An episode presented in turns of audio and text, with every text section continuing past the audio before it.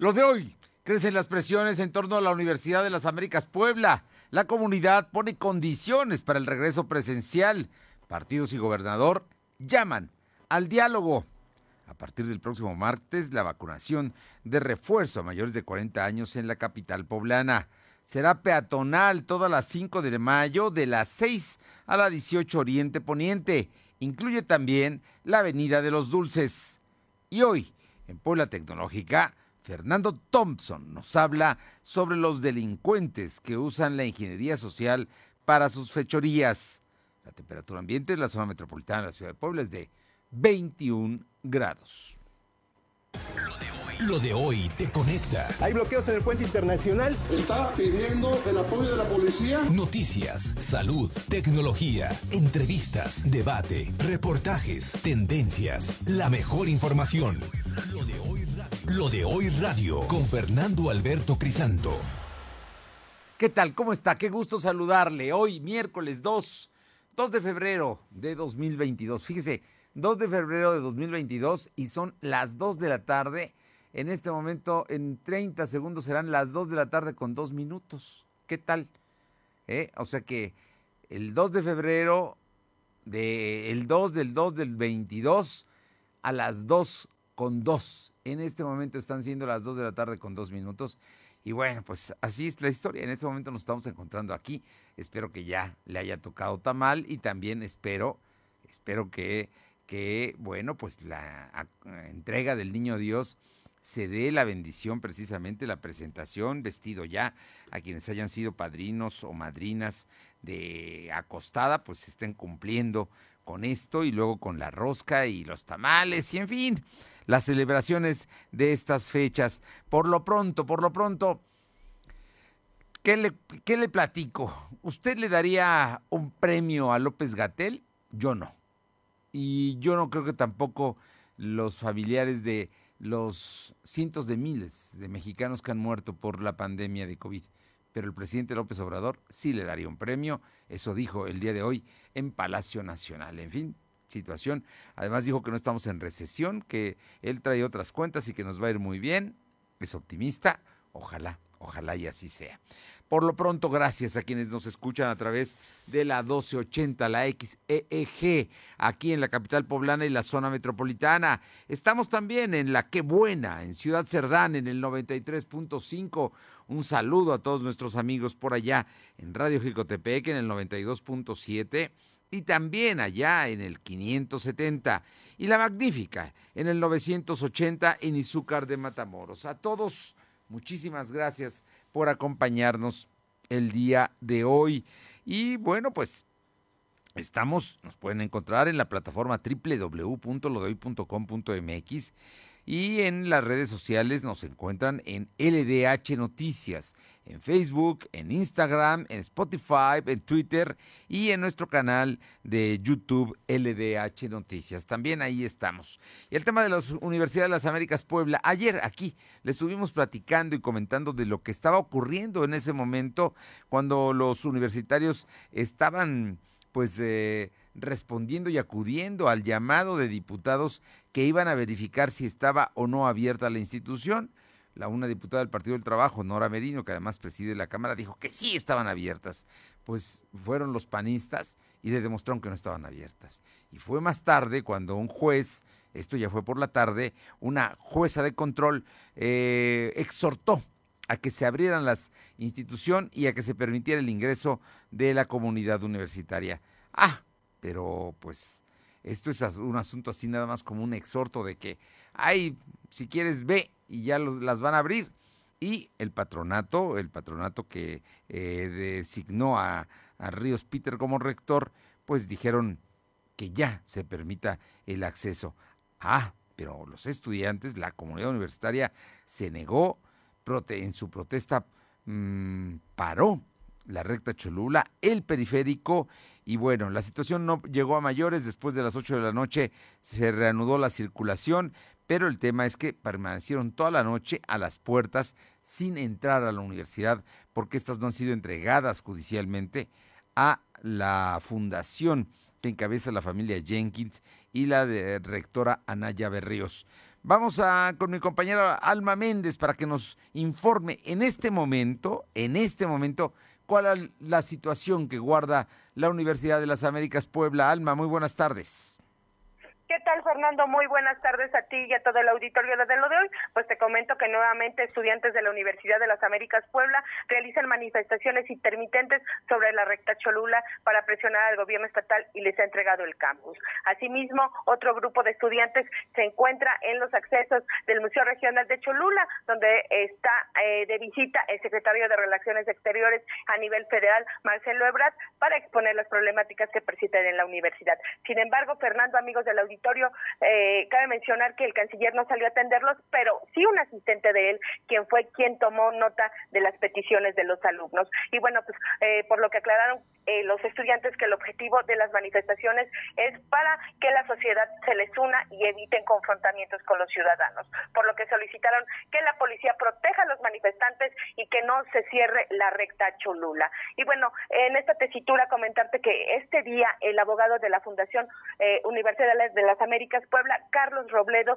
dio a conocer que solo el juez tercero de lo civil es el único que puede determinar si la universidad será restituida a la Fundación Jenkins, señalar el resolutivo del Tribunal Superior de Justicia del Estado.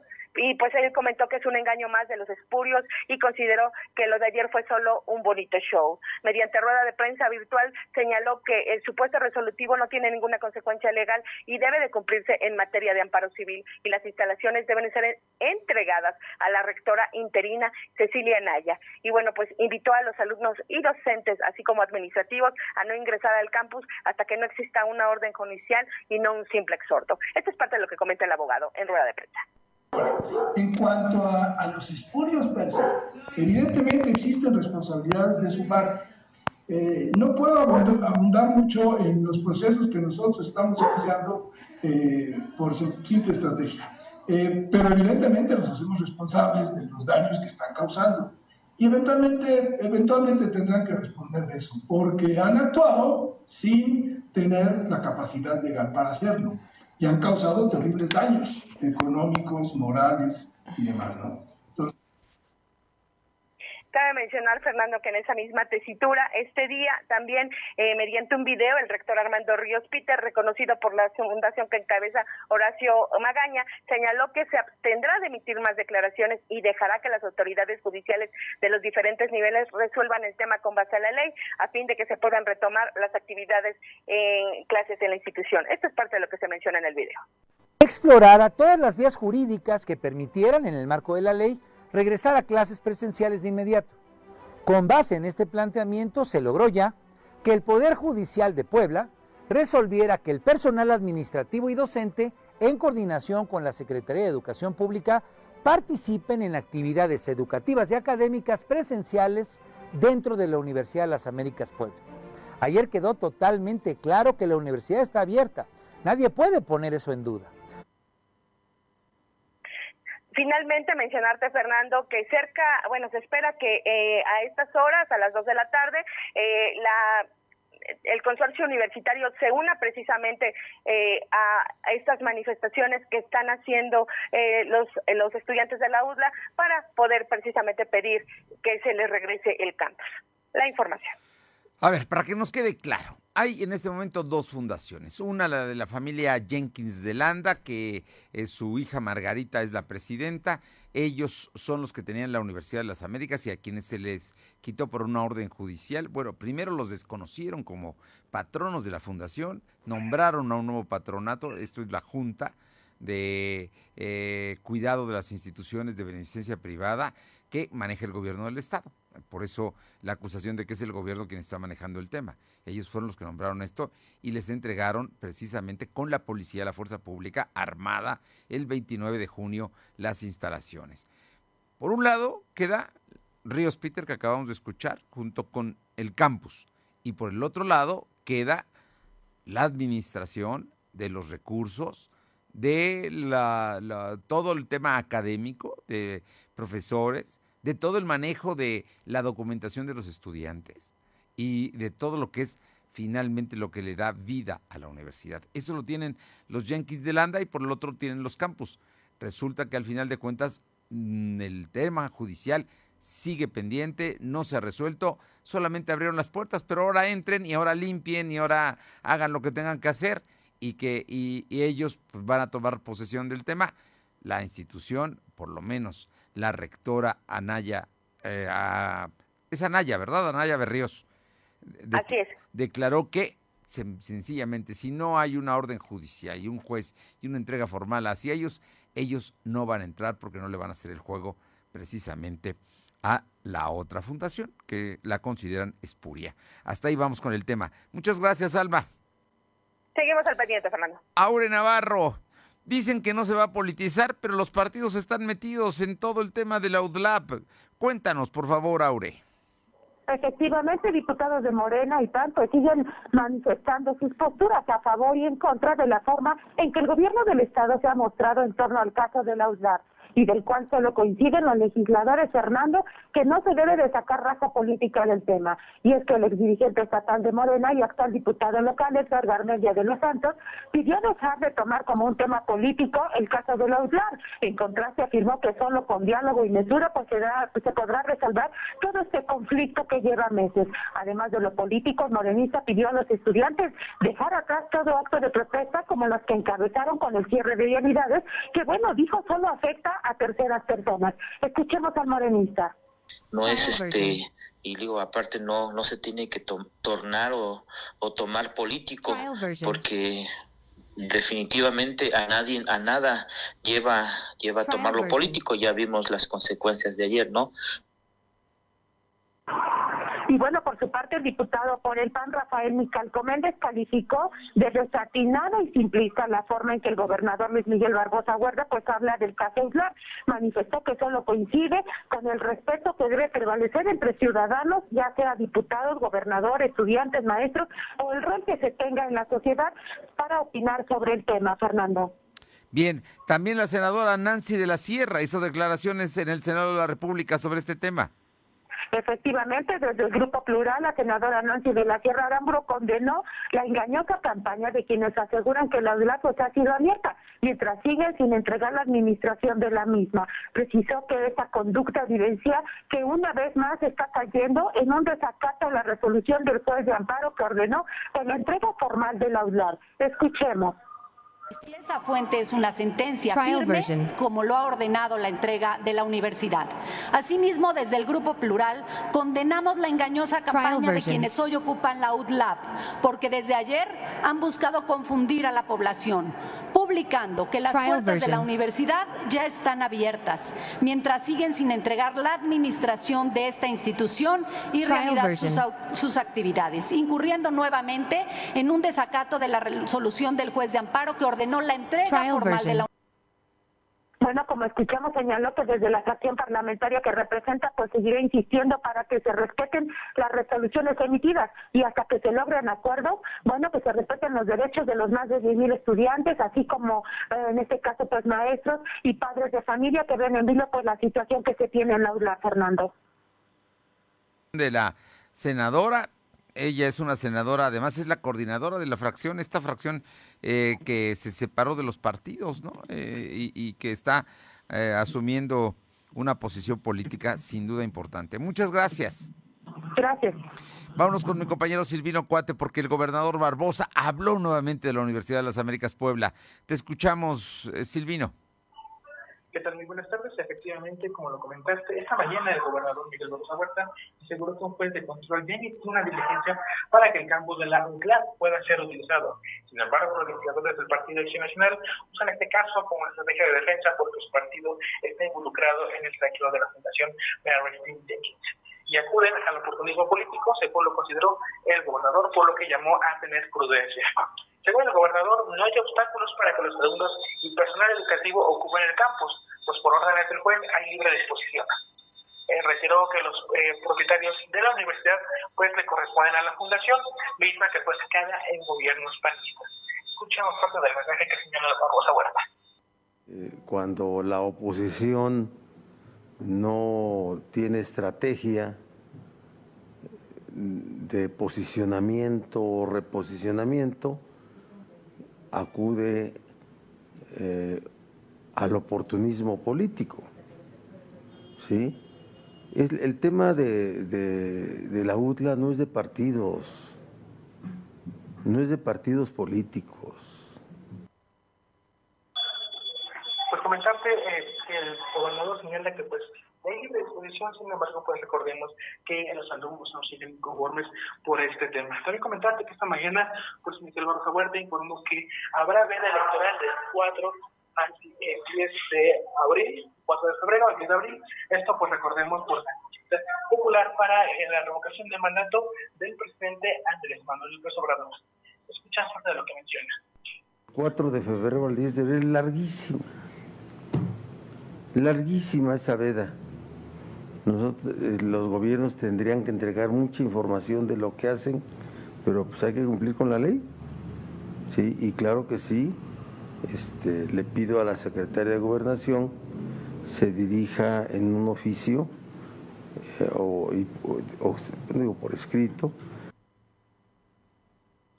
Comentarte con otro tema, Barroso Huerta confirmó que el secretario de Relaciones Exteriores, Marcelo Ebrard, eh, pues se encuentra este 2 de febrero en Puebla, esto a la acudir a Ciudad Modelo, a un foro de Conectando Ciudades Inteligentes Capítulo Puebla, en donde pues va a buscar eh, conocer la inversión que recibe la, la entidad poblana. Bien, muchísimas gracias. Sí, está Marcelo Ebrard en Puebla, está Marcelo Ebrard en Puebla. Y eh, Silvino, ¿todavía estás ahí? Porque, Ah, ¿nos puedes dar la información de eh, el secretario de Salud el día de hoy? Anunció ya la próxima semana, el martes, arranca el tema de eh, la vacunación a mayores de 40 años en la capital poblana, el refuerzo pues como lo menciona, era del 8 al 11 de febrero cuando se llevará a cabo pues en la Capital la aplicación de refuerzo de la vacuna contra el COVID a personas de 40 años y más. Asimismo, informó que también habrá vacunación de refuerzo para las personas replacadas. La logística se dará a conocer en días próximos y el secretario dijo que probablemente después de haber vacunado en la capital, pues continuarán con la zona conurbada. Ya pasando al tema de contagios, pues informarte que la Secretaría de Salud registró 739 enfermos de coronavirus. En comparación con los datos de ayer, pues son 274 casos más en se contabilizaron 13 decesos. Actualmente hay 140.128 acumulados y 6.599 fallecidos. Bueno, bueno, bueno, bueno se fue la señal de eh, Silvino Cuate, pero estaba dando a conocer las cifras de la gente. Dijo que hasta ahora se sabe que el BA2, eh, la nueva subvariante de, del COVID, concreta de Omicron, eh, existen dificultades para detectarlo mediante las pruebas de PCR y antígenas. Agregó que continúa en estudio, por lo que se espera el reporte de la Organización Mundial de la Salud. Y se registraron 739 enfermos de coronavirus en comparación con los datos de ayer. En las últimas 24 horas, 739. Ojo, son 274 más que el día de ayer. Da a conocer el día de hoy el secretario de Salud. Pausa, regresamos, 217. Lo de hoy es estar bien informado. No te desconectes. En breve regresamos. Regresamos. El mafioso, el narco, el cocinero, la buchona, el dealer, la mula. ¡Lotería! No importa qué droga química te metas, todas están hechas con veneno y de todas formas te destruyes. Si necesitas ayuda, llama a la línea de la vida, 800-911-2000. Para vivir feliz, no necesitas meterte nada. Lo de hoy eres tú. Tu opinión nos interesa. Deja tu mensaje vía WhatsApp al 2223 2375 83. Comparte tus imágenes y tus reportes por Telegram al 2223 2375 83. ¿Qué tienen en común Rosa Ramos y Armando Casas? Que ya son mayores de edad y van a ir a sacar su INE.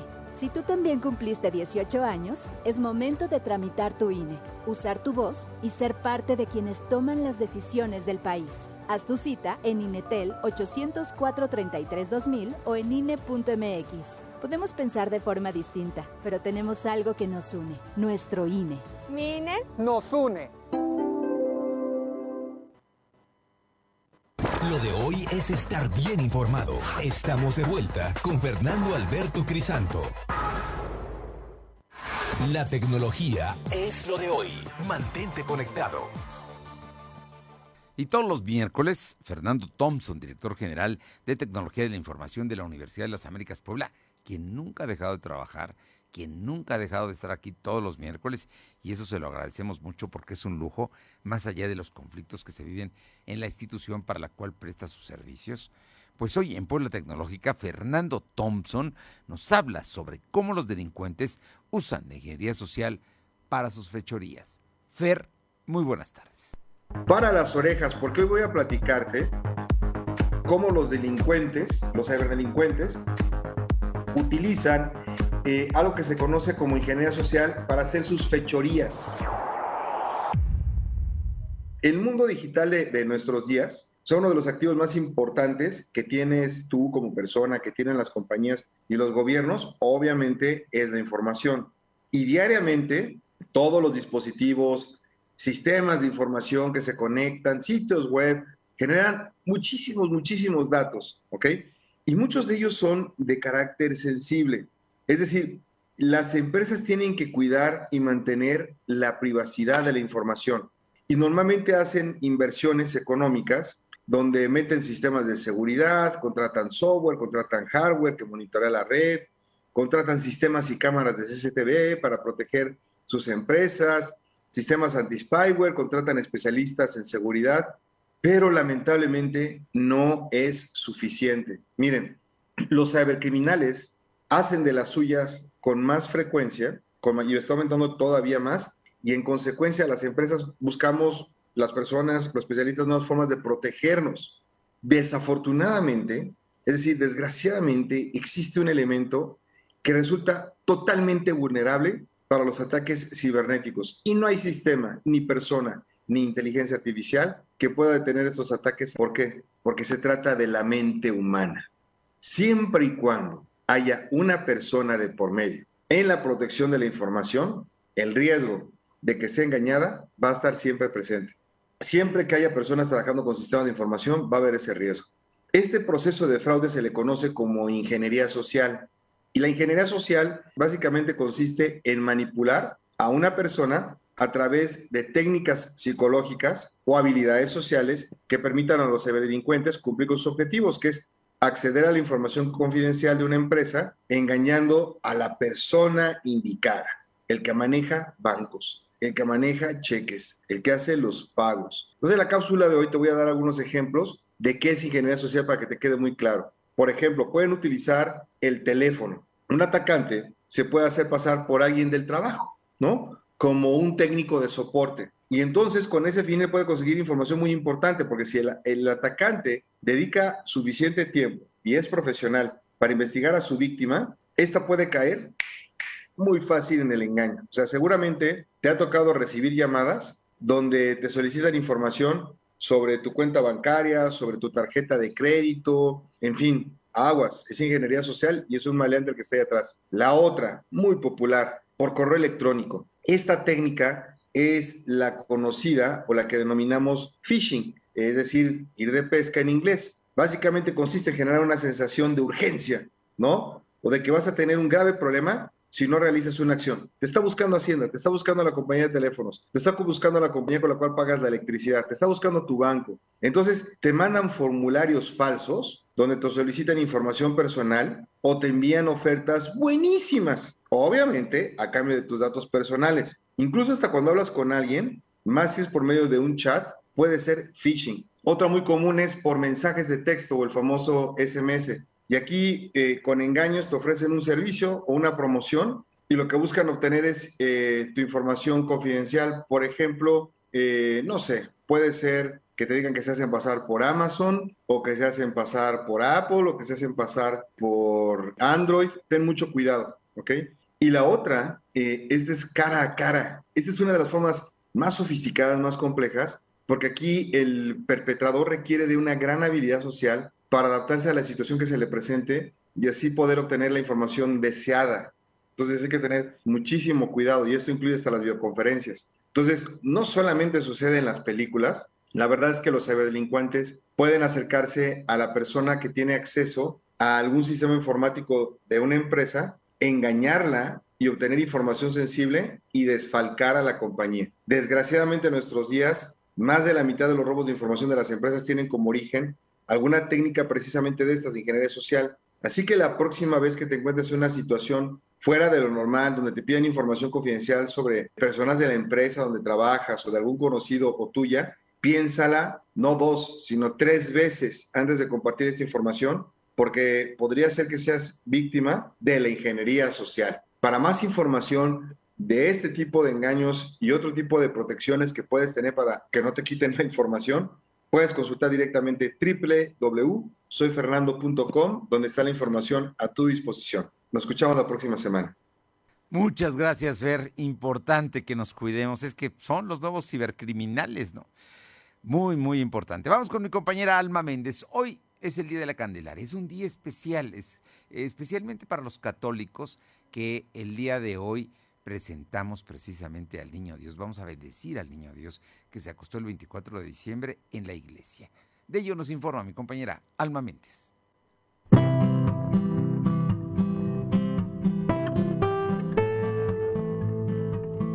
Para Alicia Vital, dueña del negocio Novedades Ali, ubicado en el mercado Hidalgo, es muy satisfactorio vestir al niño Dios para este 2 de febrero, Día de la Candelaria, pues desde muy chica vio cómo su abuela se dedicaba a este negocio y nació un gran cariño por este oficio. En entrevista para lo de hoy, doña Alicia compartió que para esta temporada en su negocio se venden ropones dedicados a Dios y Jesucristo, como son el niño cirujano, el niño de la Santa Rosa, el niño Juan Diego, el niño de las maravillas, el niño del perdón, el niño de los milagros, el niño de la Virgen de Guadalupe, el niño de Atocha, el niño del Sagrado Corazón de Jesús, entre otros.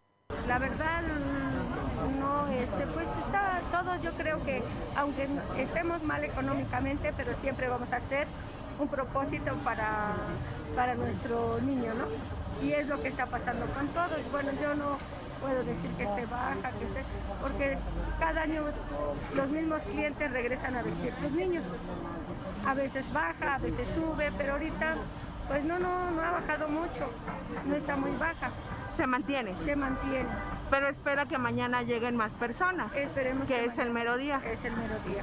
Y por ejemplo, la vestimenta que más buscaron los poblanos para este 2021 fue el niño de los milagros de la cosecha. En un recorrido realizado por este medio informativo, pudimos constatar que varias personas acuden a la zona de venta de temporada en el mercado Hidalgo, que va desde la 15 Norte hasta la calle Héroes de Nacosari, sobre Boulevard 5 de Mayo, donde existe una gran cantidad de puestos que ofertan una vasta variedad de artículos para que puedan vestir la sagrada imagen, además de que existen precios para todos los bolsillos, pues se pueden encontrar desde 120 hasta los 800 pesos. Alicia Vital mencionó que hasta el momento las ventas se mantienen debido a que ya cuenta con clientes que gustan vestir cada año a su niño Jesús, por lo que hacen un esfuerzo económico y cumplen con la tradición. Sin embargo, espera que sus ventas repunten hasta el día domingo, que es cuando las familias se reúnen. Aclaró que en otros lugares se ofertan vestimentas del niño bochicolero, el niño futbolista o el niño COVID. Sin embargo, ella dice que no va con esa tradición. Dijo que respeta a quien lo oferta y este tipo de modelos, sin embargo, ella no los, no los vende en su negocio.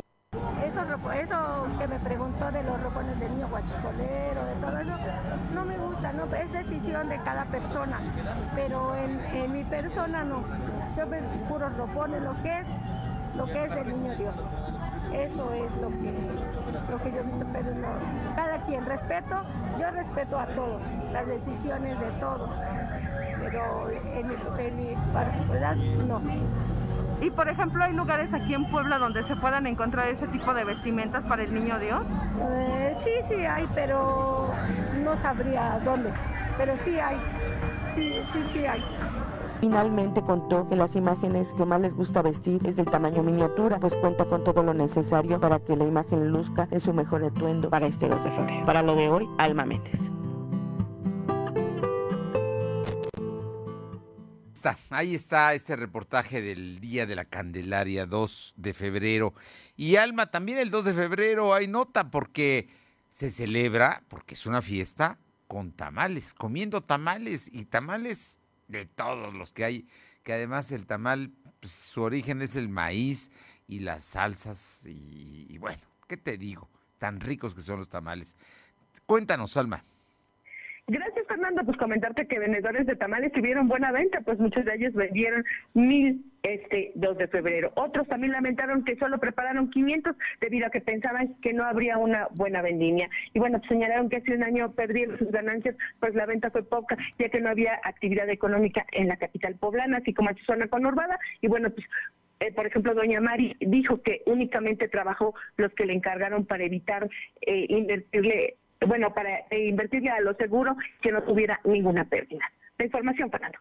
Bueno, así es que algunos miles de tamales. Fíjate que hoy muy temprano fuimos a hacer una grabación aquí con nuestra productora Gaby Gómez. Fuimos a una super tamales de las Cárate allá en la 17, no, es la, la 20, 20 Sur y 17 eh, Oriente. Y había gente que se llevaba 100 tamales nada más, de golpe.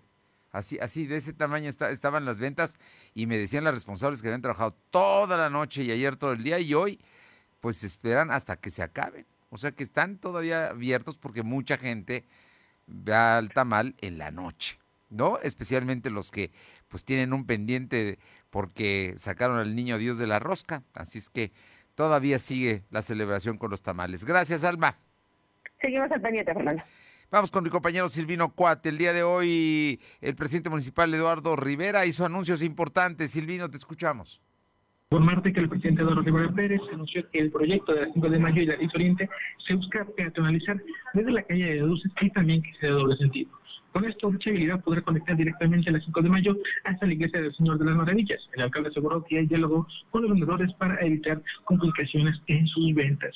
Debe comentar de que en otro tema es lo que ante la deuda que tiene el Comité de Agua Potable de San Pablo Sumacán con la Comisión Federal de Electricidad, pues el ayuntamiento va a intervenir para pues, ayudar a todos los vecinos de esta demarcación. Voy comentarte que esta mañana el presidente Eduardo Rivera Pérez firmó el convenio con el Club, Puebla, esto para incentivar el deporte y también atraer a todos los poblanos a que acudan y también hagan deporte. Y lo que entre las, en el uso de la palabra, el alcalde explicó que de la misma Puebla se compromete a realizar actividades con los jugadores y jugadoras profesionales de la Liga MX. Asimismo dijo que las niñas y niños del DIF podrán hacer recorridos en los estadios y ver los entrenamientos de los jugadores.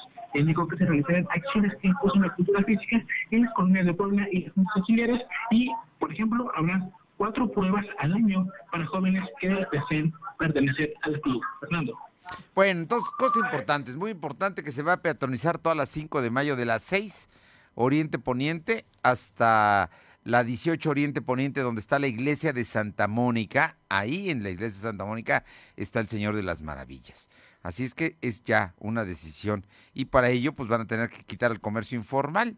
Por otra parte, la 6 Oriente, que va más o menos de la 4 a la 5 de mayo, que es las, la calle de los Dulces y donde está la casa de los hermanos Cerdán, también se va a peatonizar.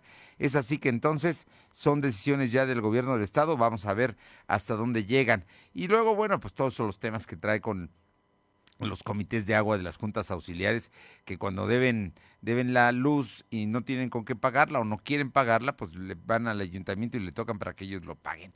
Y por su parte, pues finalmente el tema de el Puebla de la Franja y el acuerdo que firmó el presidente municipal. Muchas gracias, Silvino. Bien, y le comento que en la Universidad de las Américas hay cortes parciales, cierre de, la circulación en la recta Cholula. Concretamente, en el traslado de Cholula a Puebla, los estudiantes intermitentemente lo que están haciendo es cortar la circulación en la calle y de alguna manera forzar a que la gente suba al campus, a la entrada principal de la Universidad de las Américas, para que vean la protesta que hay de los estudiantes allá en las puertas de la institución. Y la gente continúa, es una circulación, pero tiene que ser por la lateral, tiene que subir al puente, bajar frente a la universidad y volver a retomar para salir a la recta Cholula. Le comento por qué es lo que está sucediendo en estos momentos. Son las 2 de la tarde con 33. Lo de hoy es estar bien informado. No te desconectes. En breve regresamos. Regresamos. Las sentencias del Tribunal Electoral han obligado a los partidos políticos a incluir en sus candidaturas a representantes de las comunidades indígenas, LGBTIQ y afromexicana. También a que los mexicanos migrantes residentes en el extranjero y las personas con discapacidad tengan representación política en la Cámara de Diputados. Un tribunal de derechos a favor de los grupos históricamente discriminados. Tribunal Electoral del Poder Judicial de la Federación. Cumplimos 25 años, cumplimos. Lo de hoy radio, con Fernando Alberto Crisanto. La información y tendencias que debes conocer. De lunes a viernes, de 2 a 3 de la tarde, por esta frecuencia. O por internet, www.lodehoy.com.mx. Lo de hoy es estar bien informado. Estamos de vuelta con Fernando Alberto Crisanto. Los personajes de hoy, las ideas y los hechos se comparten en la entrevista. Bien, y son las 2 de la tarde con 34 minutos, 2 con 34. Me da muchísimo gusto saludar al maestro Giovanni Oliver Gallo. Él es dirigente electo, secretario general electo del Sindicato de Trabajadores al Servicio de los Poderes del Estado. Y me, da gusto porque eh, con él participó en una contienda electoral, una contienda abierta, una contienda donde hubo tres planillas, donde él ganó claramente con una amplia mayoría, pero resulta que después de más de cinco semanas o seis semanas, pues no le han dado toma de nota y están pasando cosas extrañas en el sindicato de trabajadores al servicio de los poderes del Estado. Giovanni, muy buenas tardes, muchísimas gracias y me gustaría saber cuál es la situación que prevalece en esta organización importante, sin duda, en Puebla. Muy buenas tardes. ¿Qué tal, Ser? Muy buenas tardes. Eh, te saludo con mucho gusto a ti y a todos los que sintonizan tu noticiero. Así es, como lo refieres, el pasado 15 de diciembre, tu servidor eh, estuvo presente en una planilla en la contienda para la renovación del Comité Ejecutivo, que tendría que fungir del 2022 al 2025.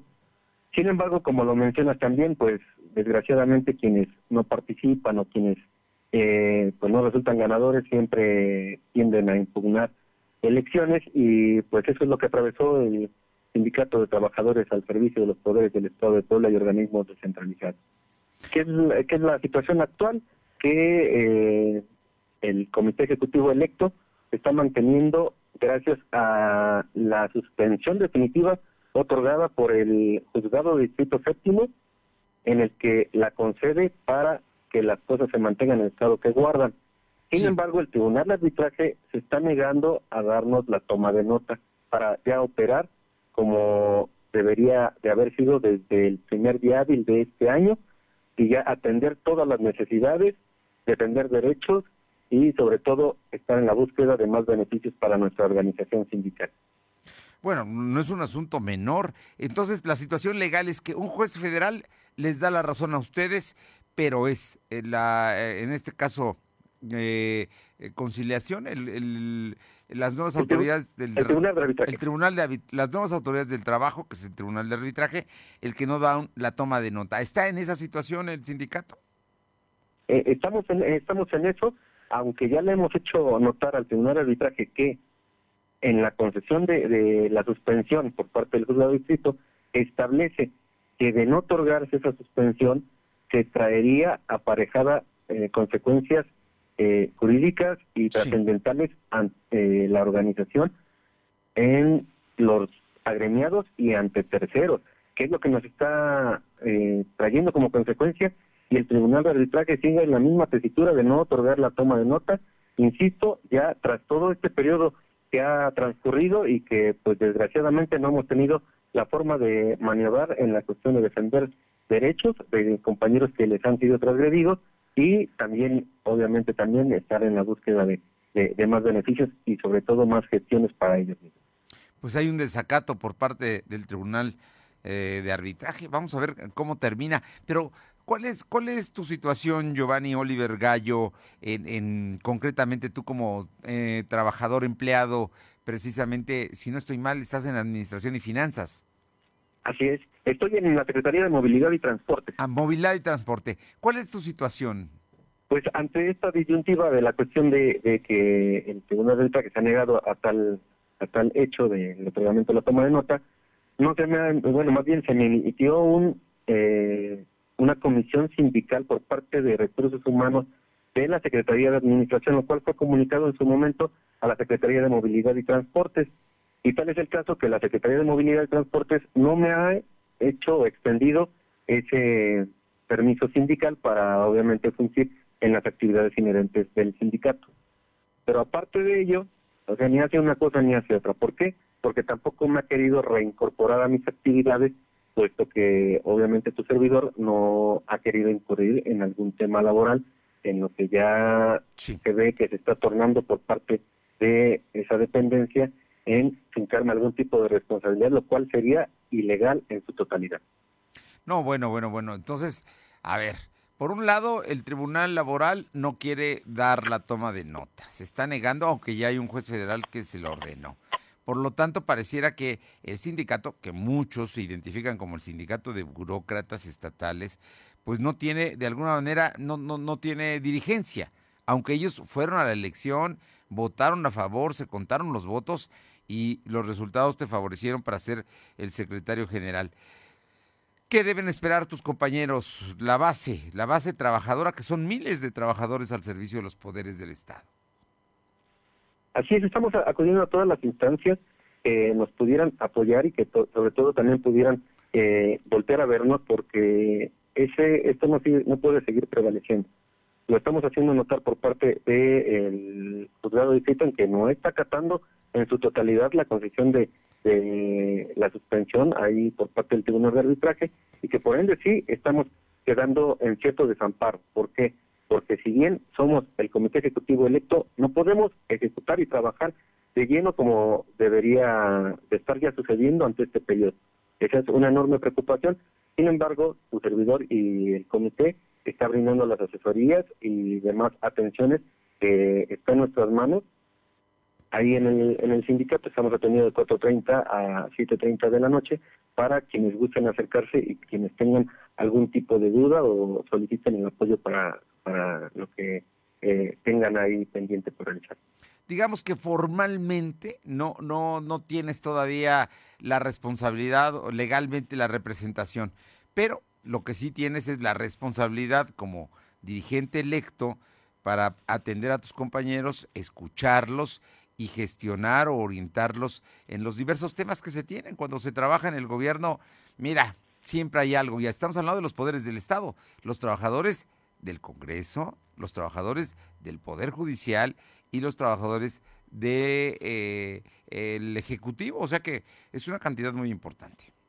Sí, es una cantidad importante y, como lo mencionas, hemos estado muy pendientes de, de, de ellos y pues hemos estado en la temática de eh, ser pacientes, ser respetuosos, pero también sí, de, insisto, de tocar y estar muy atentos de lo que se resuelve ante las autoridades, lo cual acataremos también eh, en, todos los sentidos. Pero sí, sí, eh, es muy puntual lo, lo que mencionas en cuestión de responsabilidad. Hay que diferenciar los temas legales con los temas del sindicalismo. ¿Por qué? Porque los compañeros depositaron su confianza en tu servidor y el equipo que lo acompaña y derivado de ello es que sentimos la responsabilidad y el compromiso de servir. Como lo dices ahorita, eh, de cierta manera, no en su totalidad por el pendiente que tenemos de la toma de nota, pero sí en lo que está en nuestras manos, cuentan con todo nuestro apoyo y sobre todo lo que ofrecí en campaña, que les vamos a hacer eh, serviciales hasta lo más que se pueda pues defender los derechos de tus compañeros. ¿De cuántos estamos hablando que forman el sindicato, Giovanni? Estamos hablando de alrededor de 3.227 trabajadores. Imagínate, 3.227 trabajadores. No es un tema menor, es un gran sindicato en número, en importancia también por la gente que ahí trabaja, que son todos los trabajadores al servicio de los poderes del Estado, que popularmente se le conoce como burócratas, pero que no, que son trabajadores al servicio de los poderes. Y pues estaremos muy atentos, Giovanni, porque me parece que es importante ver cómo termina este asunto y es que de pronto vayan a decir de parte de eh, del gabinete, no, pues nosotros no sabemos, no somos responsables. Lo cierto es que si a ti no te dan tu reconocimiento, tu ampliación como trabajador y, y quisieran hacerte el problema, pues es que entonces sí tienen una acción política, digamos, de ese lado. Pero no sospechemos, esperemos a ver qué pasa con el, toma, el tema de la toma de nota. Es correcto, vamos a mantenernos en espera. Eh, me he catalogado por ser muy respetuoso, por eh, ser muy institucional y así continuaré siempre y cuando obviamente también no se haga alguna cuestión ilegal porque entonces sí tendremos que utilizar las medidas y ocupar los recursos legales que también tengamos a la mano. Pues los recursos legales, ¿no? Finalmente la intención es que se aplique la ley. Giovanni Oliver Gallo, dirigente electo del Sindicato de Trabajadores al Servicio de los Poderes del Estado, muchas gracias por estos minutos. Muchas gracias también a ti. Eh, hago un pequeño llamado a nuestro gremio, a nuestra organización, la cual cuenta con trabajadores comprometidos, con trabajadores que dan el 100%, con trabajadores que se ponen la camiseta en las áreas en las que se desempeñan y que confío mucho en ellos y les ruego que estén muy pacientes, pendientes de los de, los medios de comunicación oficiales por parte de, la representación sindical que les informará todo el proceso, en donde nos encontramos, qué es lo que viene y sobre todo las acciones que estamos eh, implementando para poder ya representarlos como se debe. Muchas gracias. Gracias a ti. Muy buenas tardes. Pues vamos a ver cómo se resuelve este asunto, ¿no? Nada fácil, ¿eh? De pronto, mire, empiezan a, crecer los problemas. Vamos con Aure Navarro. Aure Navarro, ¿qué está pasando en la Auditoría Superior del Estado? Cuéntanos, porque hoy parece que el, auditor superior pues está muy enojado con, eh, con funcionarios del gobierno estatal. Efectivamente, el titular de la Auditoría Superior del Estado, Francisco Romero Serrano, acusó que desde la Consejería Jurídica y la Secretaría de la Función Pública del Gobierno de Puebla pues ha ordenado a los sujetos obligados retrasar de manera intencional la presentación obligada de información. Hizo un señalamiento directo a la dependencia que tiene a su cargo Amanda Gómez Nava para que instruya a los sujetos obligados a incumplir con la entrega de documentación que se les solicita como parte de sus funciones. Romero Serrano puntualizó haciendo uso de sus redes sociales que este tipo de conductas, Fernando, pues es considerado bajo el delito de obstrucción en materia de fiscalización. Si bien el auditor no revela la identidad de estos sujetos obligados, pues son los que están incurriendo en esta mala práctica, asesorados por la Consejería Jurídica y la Secretaría de la Función Pública, sí dio cuenta que se está cayendo en un acto de dilación y reiteró que, bueno, en este caso él tiene las facultades para auditar recursos federales y la obstrucción implica un delito que puede ser denunciado incluso ante la Fiscalía General de la República, Fernando. ¡Wow! No es un asunto menor, ¿eh?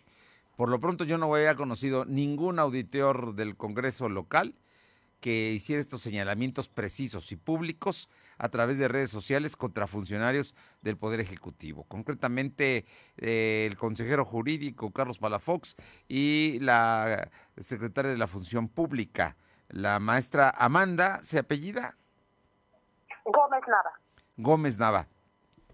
Delicado el tema debe estar para llegar a esto, es que hay, hay desesperación. Oye, brevemente, cuéntanos, están pidiendo ya al Congreso que apruebe la Ley General de Movilidad y Seguridad Vial.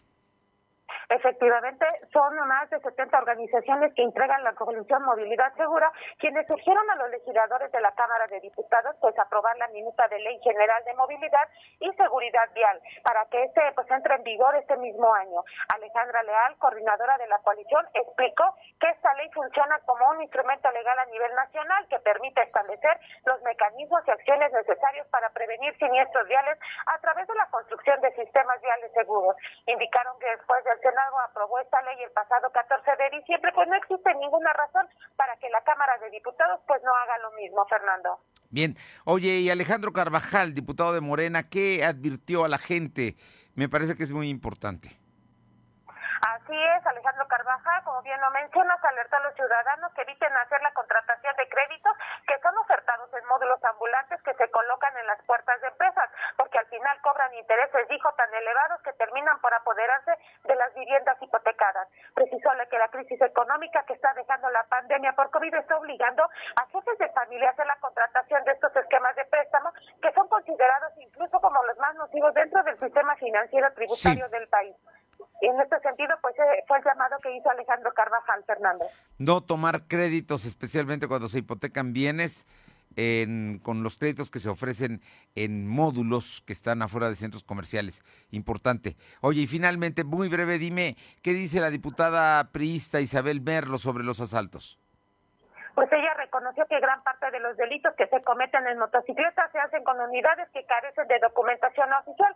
Para evitar el problema, pues que siga creciendo, confirmó que se buscará exhortar de manera formal a la Secretaría de Movilidad y Transporte del Estado para que realice un programa de condonación de multas y recargos para la regulación de placas de motocicletas en los 217 municipios, Fernando. Muchas gracias, Aure. Gracias. Son las 2 de la tarde con 48. Alma Méndez, la red mexicana de franquicias, habla de los cuerpos policíacos esta mañana. Te escuchamos. Gracias, Fernando. Pues comentarte que la Red Mexicana de Franquicias demandó que la limpia los cuerpos policíacos del sistema penitenciario que está realizando el gobierno de Puebla vaya hasta las últimas consecuencias para frenar los delitos que se cometen desde las cárceles. Esto después del caso del bebé encontrado en el Centro de Reinserción Social de San Miguel el pasado 10 de enero. Bueno, pues el vicepresidente Roberto Esquivel se enfatizó que la revisión sobre el desempeño de los mandos policíacos, así como de los directivos de los penales, debe ser permanente para garantizar que no exista corrupción ni privilegios al interior de los reclusorios y que no sean centros de operación de los delincuentes. La información, Fernando. Bien, muchas gracias. Seguimos pendiente. Y vámonos con mi compañero Silvino Cuate, porque hoy trascendió que eh, la directora, apenas una semana tenía nombrada María del Rayo Mendoza como directora de San Miguel, había renunciado. A lo mejor renunció, pero no se la aceptaron. Ella sigue ahí según dice la Secretaría de Seguridad. Infórmanos, Silvino comentarte que de acuerdo a la Secretaría de Seguridad Pública del Estado de Puebla, desmintió que María del Rayo Mendoza haya dejado el cargo como directora del Estado de San Miguel. A través de su cuenta de Twitter oficial, esta dependencia denunció que la nueva funcionaria nombrada directora el pasado 27 de enero haya dejado el cargo. Cabe mencionar que esta aclaración por parte de la dependencia se realizó porque la directora de la organización Reinserta, Niño de Rivera, fue quien señaló que la nueva directora María del Rayo había dejado el cargo por supuestas amenazas que recibió una vez que asumió dicho lugar, Fernando. Pues yo creo que amenazas sí recibió, pero a lo mejor no le aceptaron la renuncia. Por lo pronto, sigue ahí la directora de San Miguel. Vamos a ver hasta cuándo. Gracias. tarde. Son las 2 de la tarde con 51 minutos. Lo de hoy es estar bien informado. No te desconectes. En breve regresamos. Regresamos. En la Cámara de Diputados reconocemos con la medalla Sor Juana Inés de la Cruz a las mexicanas que dejan huella. Si conoces a una mujer que trabaja por los derechos y la igualdad de género, consulta la convocatoria y regístrala en medallasorjuana.diputados.gov.mx. Tienes del 4 de enero al 11 de febrero de 2022. Cámara de Diputados, Legislatura de la Paridad, la Inclusión y la Diversidad. Lo de hoy radio, con Fernando Alberto Crisanto. La información y tendencias que debes conocer. De lunes a viernes, de 2 a 3 de la tarde, por esta frecuencia. O por internet, www.lodehoy.com.mx. Lo de hoy es estar bien informado. Estamos de vuelta con Fernando Alberto Crisanto. Bien, vámonos ahora a Ciudad Cerdán y es que no solamente en la capital poblana hay celebraciones por el 2 de abril. El 2 de abril es un festejo en todo el país. Y cuéntanos, allá se comen ricos tamales, Luz María. Muy buenas tardes. Hola, ¿qué tal, Fernando? Muy buenas tardes para ti, nuestros amigos de la de Pues exactamente, tamaleros del municipio este 2 de febrero se prepararon con un poco más de tamales de lo acostumbrado. A pesar de que pocos fueron sus pedidos para esta fecha, tienen la fe que en el transcurso de la mañana incrementaran sus ventas. Los tamales que más se venden aquí en el municipio son los de mole, rajas, salsa verde y los que piden menos, obviamente, son los de dulce. Pero no falta el despistado que va, que tiene que va hasta el último y para cumplir, pues se lleva también los tamales de dulce. Otra variedad son los jarochos y tamales con una pieza de carne, ya sea con torta o solo acompañada de un vaso de champurrado o atole de diferentes sabores. Los costos son variados desde 9 hasta los 12 pesos. José Iván nos da a conocer que poco, que pocos papás y alumnos compraron tamales, nada que ver con otros años para los convivios en las escuelas. Sin duda, hoy se rompe la dieta y muchas personas con la paga de los tamales y es que le salió el niño en la rosa. Y como tradición, en el municipio Fernando también déjame decirte que después de llevar las imágenes a misa y recibir la bendición, algunos ciudadanos pasan a comer su torta de tamal en el puesto de alguna esquina. Parte de las tradiciones que se llevan aquí en Cerdán, Fernando. Bueno, además también están llevando a los niños a bendecir, ¿no? Así es. Pero eso no fue, no, quedó acá Este 2 de febrero en la parroquia de San Andrés Apóstol a las 7 de la mañana dio inicio la misa de la bendición del niño Jesús. Así lo dio a conocer el padre Freddy, en donde agregó que Dios está permitiendo llevar a cabo esta fiesta a pesar de la pandemia para la comunidad católica. Es un día de gozo. Jesús es presentado en el templo. Después de los 40 días de su nacimiento, este día se celebra su presentación que hiciera María y José. Según la historia, Jesús encontró con el anciano Simeón. Realmente fue sin duda algo solemne. Este día también se llevaron, se llevó a cabo, se llevaron a cabo misas en comunidades con diferentes horarios para que las personas puedan asistir. Algo que ya es tradición en Cerdán es la bendición de niños de carne y hueso. Así también se bendicen las semillas para que los amigos agricultores tengan una buena cosecha. Los fieles también traen consigo un sitio que significa que Jesús es luz y que ha venido a iluminar el mundo. Algunas personas se encienden el sitio cuando tienen algún problema y la familia se pone en oración, Fernando. Muy bien. Oye, y cuéntanos, ¿qué pasó en Miahuatlán? Bueno, te comento que en Miahuatlán... No, es, es de los presuntos secuestradores, ¿no? Así es, cinco presuntos secuestradores de Miahuatlán vinculados a procesos con base en los datos de la prueba que presentó la Fiscalía General del Estado de Puebla. La autoridad judicial vinculó a proceso a cinco hombres presuntos responsables del secuestro de un ciudadano en este municipio. El 22 de enero del 2022 en la localidad de San Mateo, Tlaxcocalco, el denunciante fue sorprendido por un grupo de hombres que lo amagaron con un arma de fuego y lo subieron al vehículo Aveo con placas del Estado de México. Los presuntos plegiarios que se comunicaron con los, con los familiares de la víctima para exigir 3 millones de pesos de como rescate. El afectado logró darse a la fuga y solicitar auxilio de elementos policiales, ya que realizaban labores de búsqueda para ubicar los agentes de la Policía Estatal en coordinación con Policía Municipal de San Gabriel Chilac, lograron la detención de Ausencio, de Ausencio N de 32 años, Alberto de 24 años, Francisco Ezequiel de 27 años y Alejandro de 22 años y Eliud de 35 años. Una vez puestos a disposición, la Fiscalía especializada en la investigación de secuestro y extorsión recabó indicios y formuló imputación ante el juez de control por el delito de secuestro para obtener la vinculación a proceso de los cinco imputados, quienes permanecerán con la medida cautelar de prisión preventiva oficiosa. Esto es parte de las actividades, Fernando, que se llevaron en el municipio de Miahuatlán, Puebla. Muchas gracias. Muy buenas tardes. Vámonos ahora con mi compañera Caro Galindo, a Huejotzingo, Puebla. Te escuchamos, Carolina. Muy buenas tardes. Fernando, buenas tardes a ti y al auditorio. Pues comentarte los problemas que tienen vecinos del fraccionamiento Paseos de los Osos, conocido también como Capo Sara, uno de los fraccionamientos más importantes en Huejotzingo y de los más grandes, porque sufren del alumbrado público. A pesar de que los vecinos pagan el DAP dentro de sus recibos, pues no cuentan con el servicio en las calles esto ha generado que luzcan a oscuras y que por ende pues se preste para que los delincuentes se hagan presentes. Se han registrado varios eh, asaltos, entonces los vecinos pues, están solicitando a las autoridades municipales de Chingo a reforzar los rondines de vigilancia y reparar las lámparas que están en mal estado a fin de que se les brinde el servicio de alumbrado público. Oye, eh, mm, aquí el ayuntamiento puede decir que no les han entregado el fraccionamiento, ¿no? Pero pues me imagino que es una, una zona muy importante, como dices, muy grande. Casa Sara. Sí, son, recordemos que son miles de casas las que se construyeron en este fraccionamiento, dado que Huejotzingo es uno de los clústeres más importantes para la industria, para la instalación de las industrias. Entonces, pues esto ha generado que la gente se siente insegura porque no hay luminarias. Prácticamente dicen que a pesar de que está ahí el COPEM, tampoco se brinda seguridad por parte de la Policía Estatal. Bien, muchísimas gracias, Caro. Gracias. Y vamos a Atlisco con mi compañera Paola Roche. Te escuchamos, Paola. Muy buenas tardes.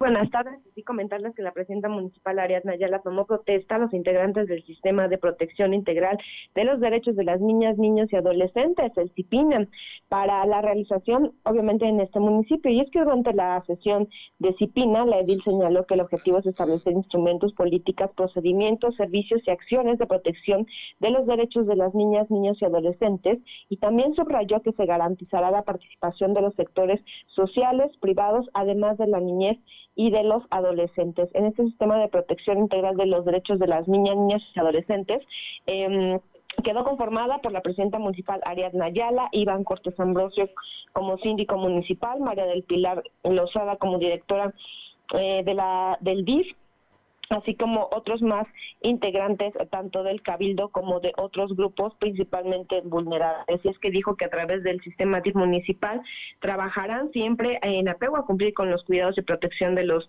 menores, así como los adolescentes, y es que es fundamental brindarles cobijo, capacitación y acompañamiento que se sientan en sus derechos y también que sean respetados. Muy bien, muchísimas gracias.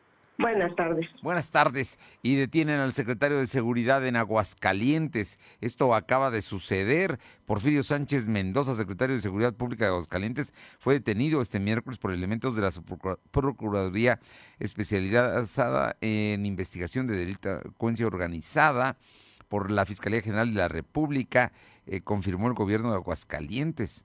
Eh, se, se, presume que Sánchez Mendoza fue detenido en la zona militar de Aguascalientes y trasladado a la Ciudad de México. Este es un asunto muy importante. La administración que encabeza el panista Martín Orozco emitió un comunicado en el que confirmó que van a colaborar con las autoridades federales tras este cumplimiento de una orden de aprehensión. ¿Qué tal, eh? Un secretario de Seguridad Pública allá en Aguascalientes. Y bueno, pues eh, eh, se legaliza en Nicaragua ahora a las universidades. ¿Qué cosas? Se cancela Nicaragua la operación, más bien cancela Nicaragua la operación de cinco universidades. Esto es lo que está pasando allá y confirma Banco Santander su interés en comprar Banavex. Es 2 de febrero, 2 de febrero, me equivoqué hace rato, dije 2 de abril, es 2 de febrero, es día de tamales, es día del niño Dios, de la entrega y bueno, pásela muy bien, pero vamos a cuidarnos. ¿Por qué? Porque los contagios continúan. Por lo pronto, buena tarde, buen provecho. Hasta mañana. Gracias. Fernando Alberto Crisanto te presentó Lo de hoy radio. Lo de hoy radio. Te esperamos de lunes a viernes, de 2 a 3 de la tarde por esta frecuencia, en la cobertura más amplia a nivel estatal. Y síguenos en internet www.lodehoy.com.mx y en nuestras redes sociales como arroba LDH Noticias. Lo de hoy Radio.